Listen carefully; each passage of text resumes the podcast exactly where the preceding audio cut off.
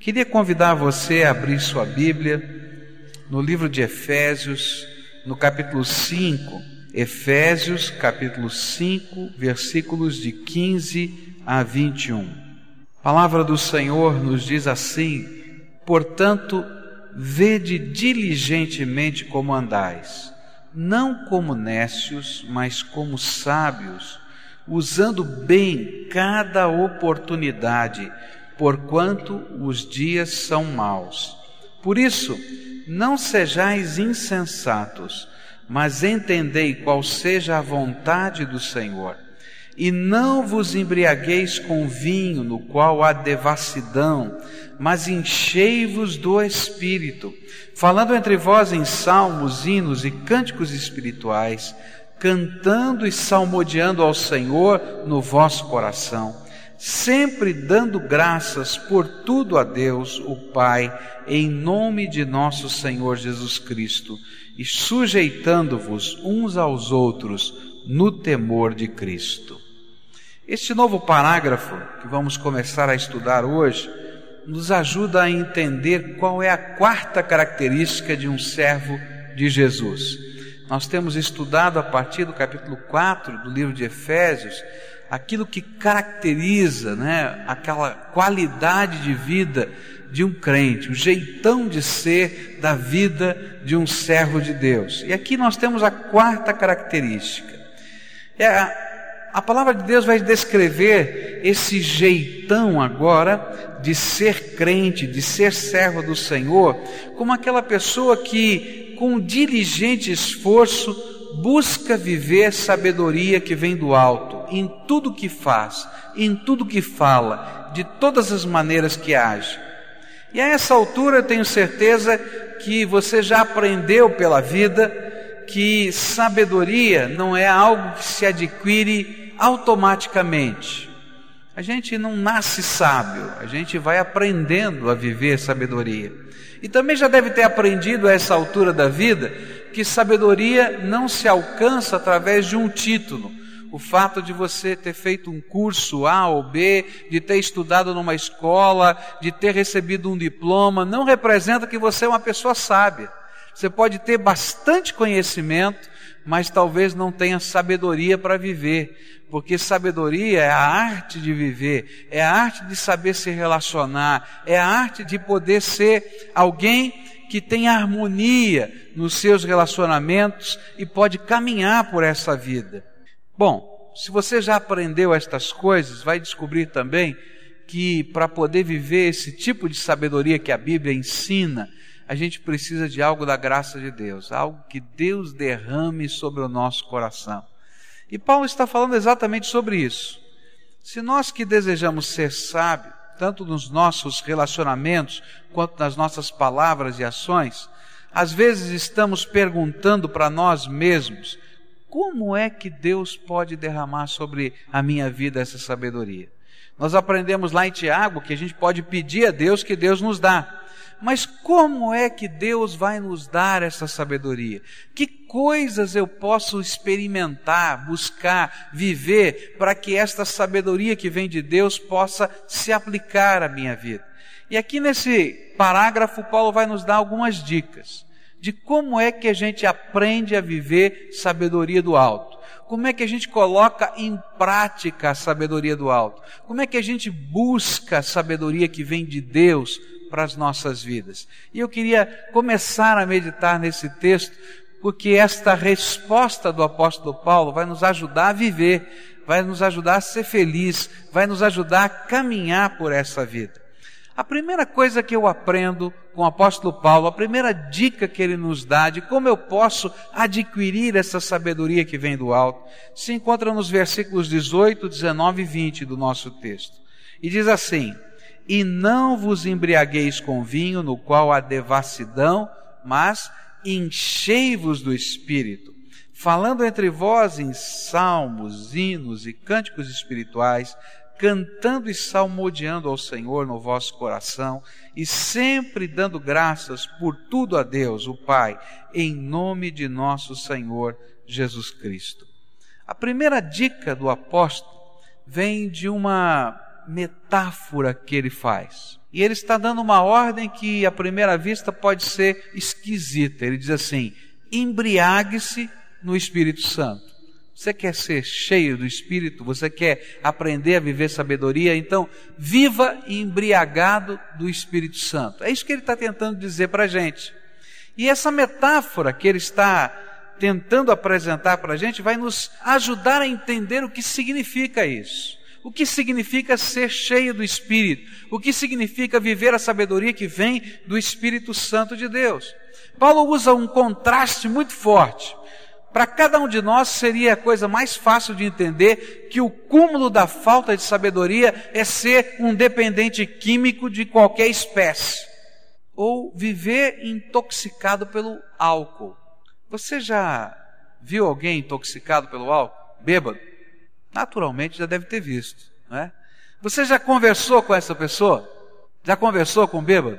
Conversa gostosa, né? Conversar com o bêbado. Não, não é. Você já tentou encaminhar o bêbado de alguma maneira, ensiná-lo, orientá-lo, a conversar e aconselhar? Já tentou fazer isso? Coisa estranha, né? Quando nós tentamos, nós vamos sempre perceber que aqueles que estão intoxicados, que estão bêbados, não é? Não conseguem apenas não perceberem as coisas direito que estão à sua volta, como também não se percebem a si mesmo de modo adequado. E quando a gente tenta aconselhar, orientar, geralmente eles são os donos da verdade e da razão, não é assim? Não, eles já sabem tudo, eles já podem te ensinar, e aí então eles começam a ensinar você daquilo que eles não sabem. E a conversa começa a ficar muito chata, muito complicada. Por quê? Quando alguém está bêbado, ele tem a realidade transmudada por aquilo que o intoxica. Não é assim? ele começa a enxergar a realidade à luz daquilo que está afetando o seu corpo, a sua mente, os seus sentimentos, o seu coração. Paulo usa esta figura muito forte para dizer: olha, você quer viver sabedoria? Então seja tão revestido do Espírito Santo de Deus, tão envolvido pelo poder de Deus, que você não possa enxergar mais a realidade como um ser humano normal, mas você só enxergue a realidade de si mesmo e das coisas que estão à sua volta e das pessoas à luz do Espírito Santo de Deus. E você comece agora a viver nesse poder, nessa dimensão, com estes olhos. Na linguagem de hoje, esse texto está traduzido assim: Não se embriaguem, pois, a bebida levará vocês à desgraça, mas encham-se do Espírito Santo de Deus. Mas esta vívida imagem que Paulo lançou em nossas mentes vai nos ajudando a compreender como é que funciona esse enchimento do Espírito. Quando o Espírito Santo de Deus está envolvendo a nossa vida dessa maneira, a gente não olha mais a vida, os problemas, as dificuldades, as pessoas com os mesmos olhos de antes. O Senhor, quando enche o nosso coração com o Espírito Santo, Ele nos ajuda a enxergar a realidade com outros olhos. Não com os olhos de quem não consegue ver ou perceber as coisas, não, mas como aquele que enxerga através do poder, da graça, da misericórdia, da força do Deus vivo. Por isso, Paulo vai dizer para a gente assim: olha, você quer viver uma vida com a sabedoria do alto? Você tem que estar tão envolvido pela presença do Espírito Santo, tão cheio desse Espírito, para poder interpretar você mesmo, a vida, os relacionamentos, não mais com os seus olhos, mas com os olhos de Deus. Que coisa tremenda, porque quando Deus lida conosco, Ele não vê só as nossas desgraças, ele não vê só os nossos defeitos. Porque se Deus visse só as nossas desgraças e defeitos, Ele não poderia fazer nada conosco. Você e eu somos pecadores, imperfeitos. Ele nos perdoa hoje, amanhã você peca de novo. E sabe o que é pior? Você peca no mesmo pecado que pecou hoje. E você diz, Deus, eu não quero fazer isso, mas acaba fazendo. Paulo disse assim: O bem que quero fazer não faço, o mal que não quero fazer isso faço. Que miserável homem eu sou. Eu acho que você podia dizer a mesma coisa, na é verdade.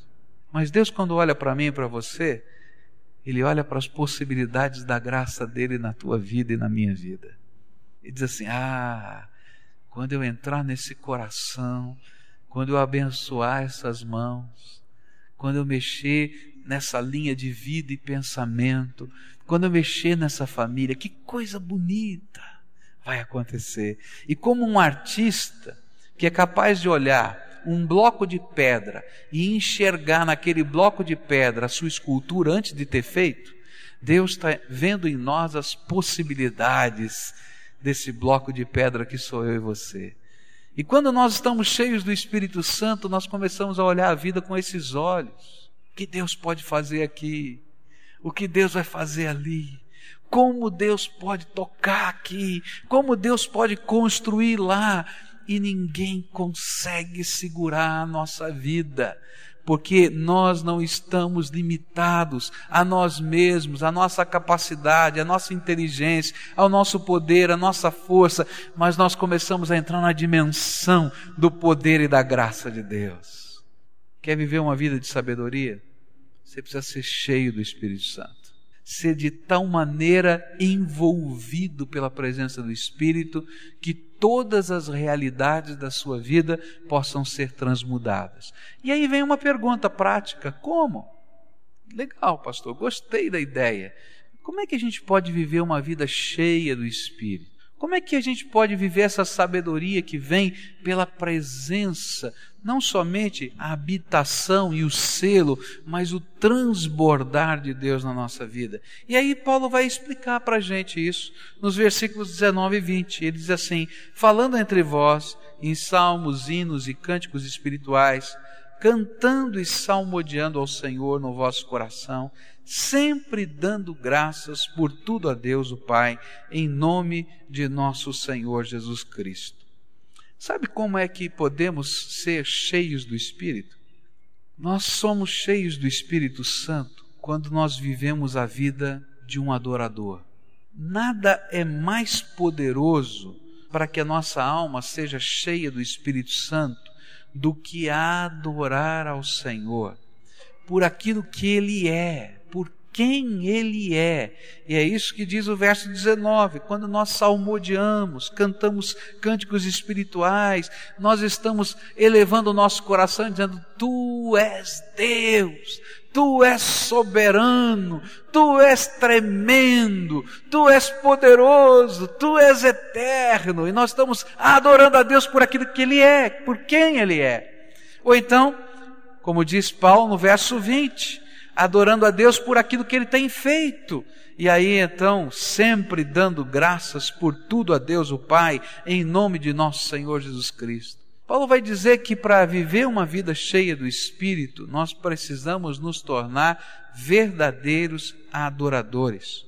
Sabe por quê? Porque a Bíblia ensina que é no meio dos louvores que Deus habita. Você crê nisso? Que é no meio dos louvores que Deus habita?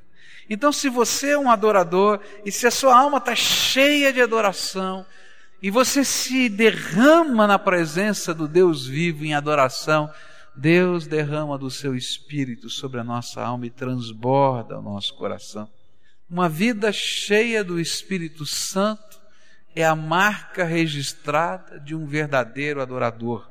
E quando ele nos enche desta maneira, nós temos prazer e alegria de ver as coisas com os seus olhos, de achar os caminhos com a sua orientação e de marchar em meio à luta na sua ousadia.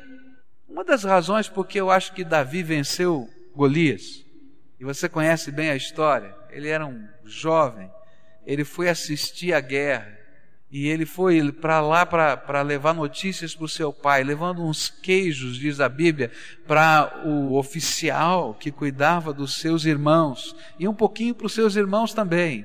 Né? Era uma maneira do papai dizer assim: cuida bem dos meus filhos aí, que ele está no meio da batalha, né? Ó, vai com calma, e lá estava ele com essa missão. E quando ele olha aquele gigante filisteu colocando lá os seus desaforos para Deus e para o exército de Deus, ele se enche de uma ousadia totalmente estranha. Agora, sabe por que isso aconteceu com Davi? Porque ele era um adorador. Aquele menino que passava o dia cuidando das ovelhas e tocando a sua harpa e compondo músicas para Deus e glorificando o nome do Senhor, era alguém tão cheio da presença de Deus que quando ele olhou o gigante, ele não viu o tamanho do gigante, ele não viu o tamanho da lança, ele não viu o tamanho da armadura, ele não viu o tamanho do escudo, ele não ouviu nada, ele não viu nada, ele só viu Deus não se deixe escarnecer. E em nome do Senhor eu vou para essa batalha. Ele foi o único no meio da batalha, dentre todo o exército, entre todos os generais, e inclusive o rei, a olhar aquela batalha com os olhos de Deus. Quando o Senhor enche-nos com o Espírito Santo e quando nós somos esse adorador que está se derramando na presença dEle, os nossos olhos enxergam a realidade de outra maneira. A gente tem certeza de que o Senhor é por nós. Você precisa ser um adorador. A sua vida tem que estar colocada nas mãos de Deus como adorador. Quando a gente se torna um adorador, a gente lança um perfume de adoração na presença de Deus. A Bíblia nos apresenta essa imagem, dizendo que a nossa adoração chega ao Pai como cheiro suave, como um perfume que sobe à presença dele. E sabe, quando esse perfume sobe à presença do Pai, ele não fica só assistindo, ele se derrama sobre nós. Você já recebeu um presente e de uma pessoa muito significativa e especial? E esse presente foi alguma coisa também significativa e especial? Uma das reações gostosas que a gente tem não é dar um abraço em quem nos deu um presente. A gente espontaneamente vai e abraça, ah, obrigado, que carinho, né? E se esse presente tem um toque, às vezes não é questão do valor, mas é o toque do que é significativo, do carinho, da expressão.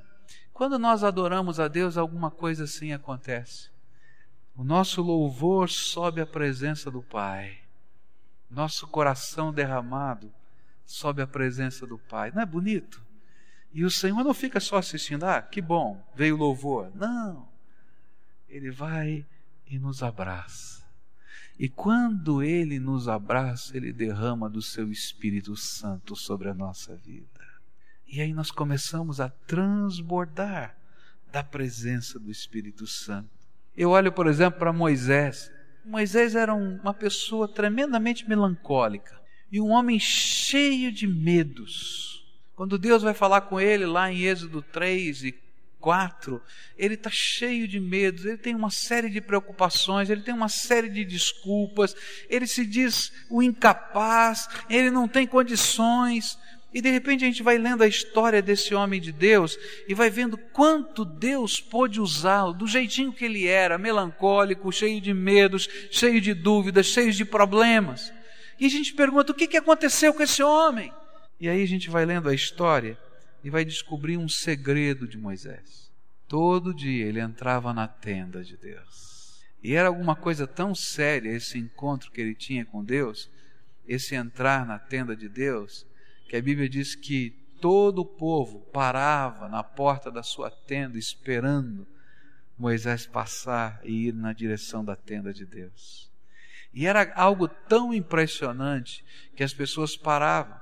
E quando Moisés entrava na tenda de Deus, a nuvem de Deus, que representava a glória de Deus e a presença de Deus, descia sobre aquele lugar.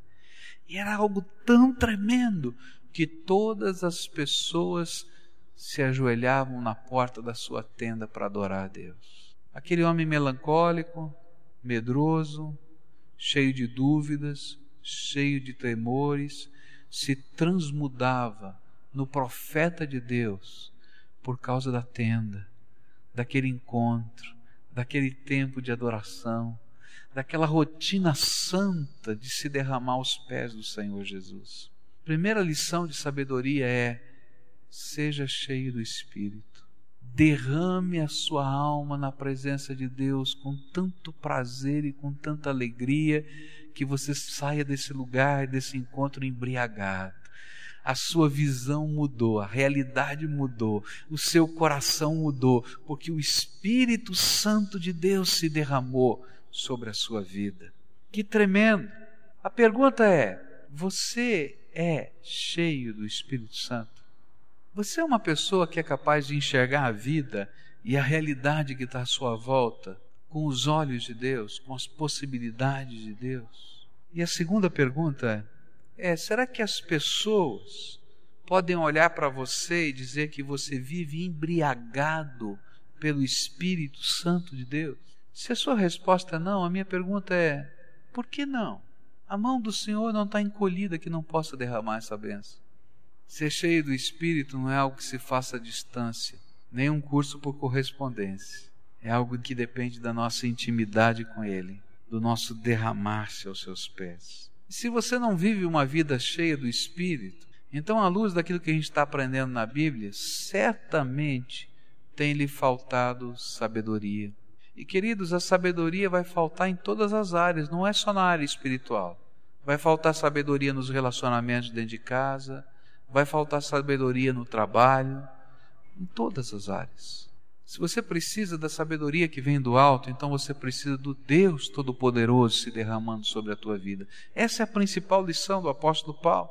Busque diligentemente, busque diligentemente, diz a palavra de Deus, essa vida cheia do Espírito Santo.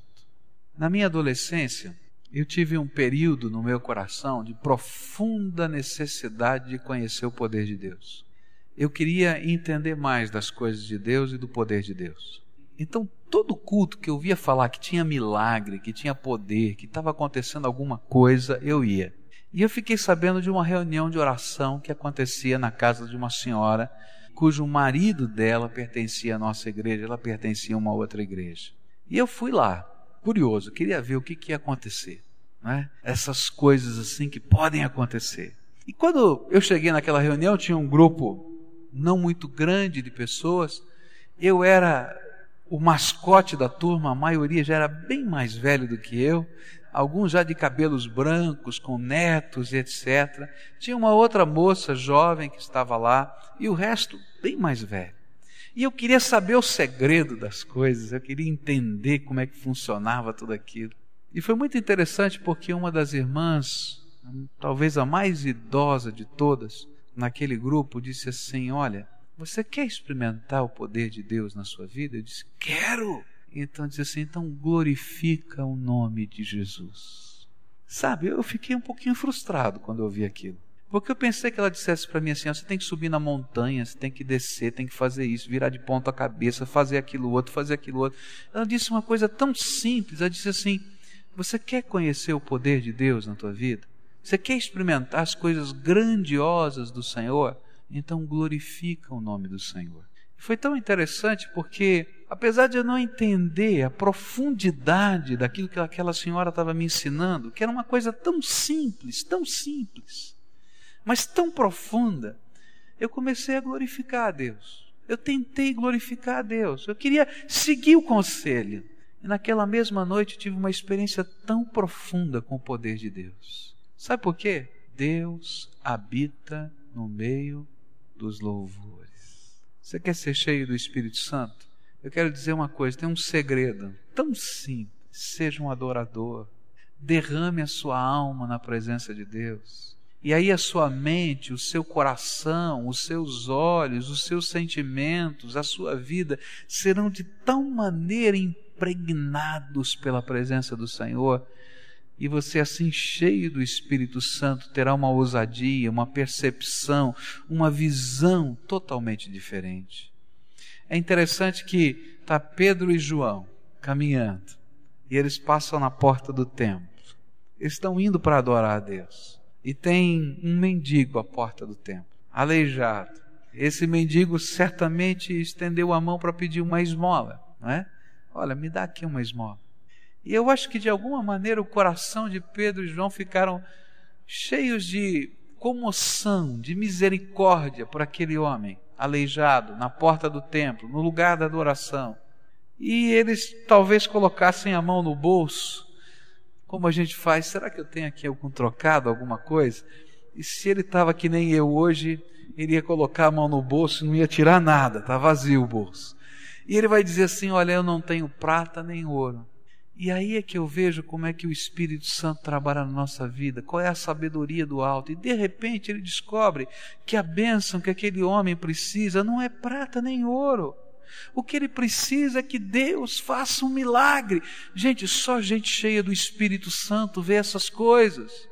A coisa mais normal e humana é dizer: Bom, Fulano, me empresta aqui alguma coisa. Esse homem está precisando de Beltrano, vamos ajudar. E de repente, não, o Espírito Santo enche. A Bíblia diz que eles foram cheios do Espírito naquela hora. E eles viram a realidade com olhos diferentes. Ele disse: Eu não tenho prata nem ouro, mas aquilo que eu tenho te dou. Levanta e anda em nome de Jesus.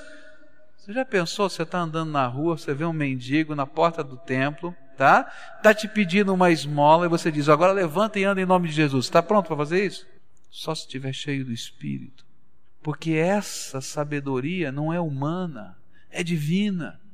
Mas é essa sabedoria divina, transcendente, que faz diferença na nossa vida. Você está no meio da batalha, no meio do problema, no meio da angústia, mas se a tua vida está cheia do Espírito Santo, você olha para essas coisas com outros olhos e diz: o meu Deus é poderoso para fazer muito mais. Ok? Abundantemente além daquilo que pedimos ou pensamos, segundo o poder dele que opera em nós. E eu vou andar em nome de Jesus. Você está morrendo de medo, quem sabe, um instante atrás. Mas você começa a enxergar a possibilidade de Deus. Você vê um problema na sua casa, no seu filho, quem sabe, uma situação difícil. Olha, Talvez os maiores problemas que nós enfrentemos não são aqueles que a gente pode contar ou somar. Os maiores problemas têm a ver com as pessoas que nós amamos. Esses, esses é que acabam conosco, arrebentam nossa alma. E aí você olha, quem sabe, para uma luta que você está enfrentando com o seu filho. Quem sabe alguém muito querido teu. Quem sabe alguém que está usando drogas, que está intoxicado dessa maneira e você vai ouvir as possibilidades humanas. Olha, tem que fazer isso, tem que fazer aquilo outro, pode fazer isso. E você vai desanimando com a vida. Mas quando a gente olha para essas lutas, para esses problemas, com os olhos de quem está cheio do Espírito Santo, a gente vê o poder de Deus, a misericórdia de Deus, a vitória de Deus. Alguns anos atrás eu estava num jantar e ouvi um testemunho. Era um médico chamado Sebastião que deu esse testemunho. Eu fiquei impressionado com isso.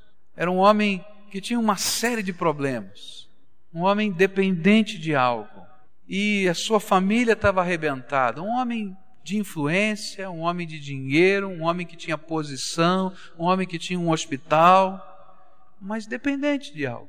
Sua família arrebentada, tudo arrebentado. E um dia foi um grupo de pessoas na sua casa fazer uma visita. Um grupo de doidos, malucos, porque disseram lá naquela casa que precisavam de alguma coisa da graça de Deus. E aquele grupo, diz aquele homem no seu testemunho, ficou algumas horas com ele na sala da sua casa, orando por ele. Eu imagino os primeiros cinco minutos daquela oração. Dizer, será que esses caras não vão terminar de orar? Porque já pensou alguém ficar com você orando algumas horas e você não conhece essas coisas? E diz que num determinado momento aquele grupo começou a ficar um pouquinho mais caloroso, sabe? Mais animado na oração. E começaram a envolvê-lo. E de repente fizeram uma roda, botaram ele no meio e começaram a abraçá-lo. Ele começou a se sentir apertado de todos os lados. Você já pensou se estivesse acontecendo com você? Mas foi no meio daquela noite, no meio daquela oração, no meio daquele abraço, que Deus derramou do seu espírito sobre a sua vida e ele foi liberto do seu alcoolismo, foi transformado. E ele está agora andando por esse país, dando o seu testemunho de como Deus é tremendo para fazer milagres na nossa vida. Agora quero dizer uma coisa: Deus é tremendo para fazer milagres, mas só um bando de malucos cheio do Espírito Santo fica lá duas, três horas na casa desse médico, orando com ele até que ele seja liberto. Sabe por que aqueles homens tiveram coragem de ter esta sabedoria? É porque eles não viam a realidade como eu vejo, como você vê, como nós vemos todos os dias. Eles viram a possibilidade do que Deus queria fazer naquela hora. Esse é um tipo de sabedoria diferente. E só tem essa sabedoria o adorador. Só tem essa sabedoria aquele que é cheio do Espírito. Só tem essa sabedoria aquele que consegue olhar a vida com os olhos de Deus, intoxicado pela graça. esse não desiste, esse não para. Porque na hora que ele teme e pensa em parar, ele escuta a voz do Senhor: pode marchar, eu sou contigo, vai. E ele então faz o que ele não poderia fazer, fala o que ele nunca saberia dizer e vê as coisas tremendas da graça de Deus que estão tão além da sua possibilidade. A lição de sabedoria de hoje é: seja cheio do Espírito. Como? Seja um adorador. Glorifica o nome de Jesus. Coloque a tua vida aos pés de Jesus. Busque a Jesus. Clame. Deixe que a presença do Senhor Jesus esteja mudando a sua percepção, a sua visão, os teus sonhos, os seus desejos. E você vai ver um estilo novo de sabedoria, cheia de graça e misericórdia, enchendo o teu coração. Agora, isso não é alguma coisa que a gente faz num dia. Isso não é uma bênção como um toque de mágica que faz plim e você saiu cheio do Espírito. Ser um adorador é uma lição de vida. Todos os dias você tem que entrar na sua tenda. Todos os dias, aquela rotina de Moisés chegando na tenda para que a nuvem de Deus descesse, precisa acontecer na tua vida. Sabe por quê? Porque os embates desta vida consomem as nossas energias físicas, emocionais, mas também espirituais. E se nós não formos renovados todos os dias pela graça, a gente vai se sentir seco, vazio, esturricado, sem sabedoria.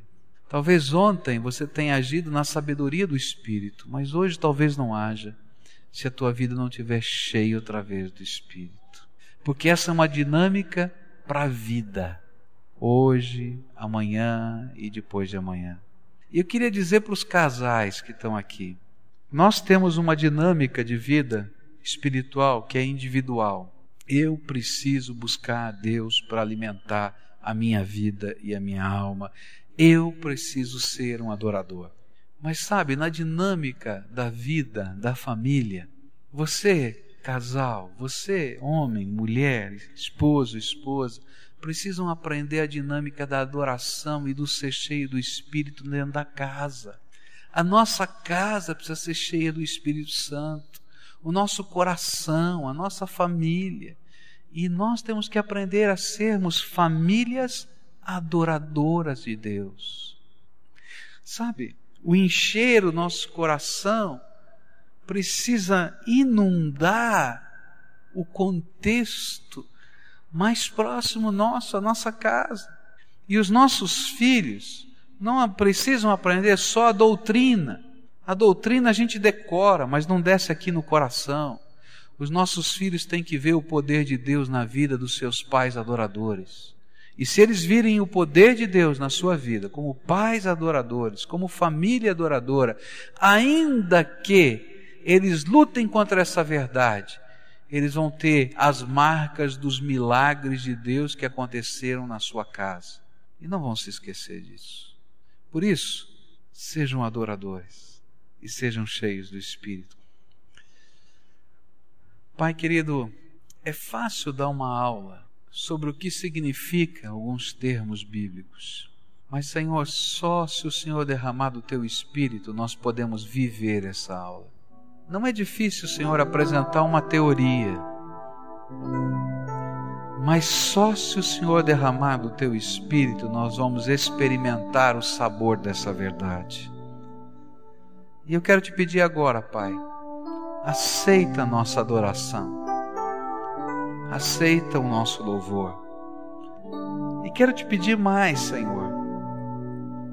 Permita que o teu Espírito Santo nos ensine não somente a viver, não somente a decidir ou a agir, mas que o Teu Espírito Santo nos ensine a sermos adoradores, aqueles que se derramam aos Teus pés, aqueles que se embriagam da Tua graça, aqueles que se alegram pela presença do Teu Espírito, do Teu poder, aqueles que enxergam a realidade, porque os seus olhos foram transmudados pelo Teu poder.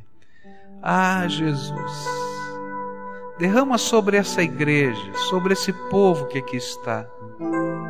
Derrama, Senhor, uma fome uma sede do Senhor insaciável. Derrama, Senhor, sobre as crianças pequeninas essa fome. Derrama, Senhor, esta sede, Senhor, sobre os adolescentes, sobre os jovens, sobre os adultos, sobre as famílias, sobre os vovôs e vovós que estão aqui.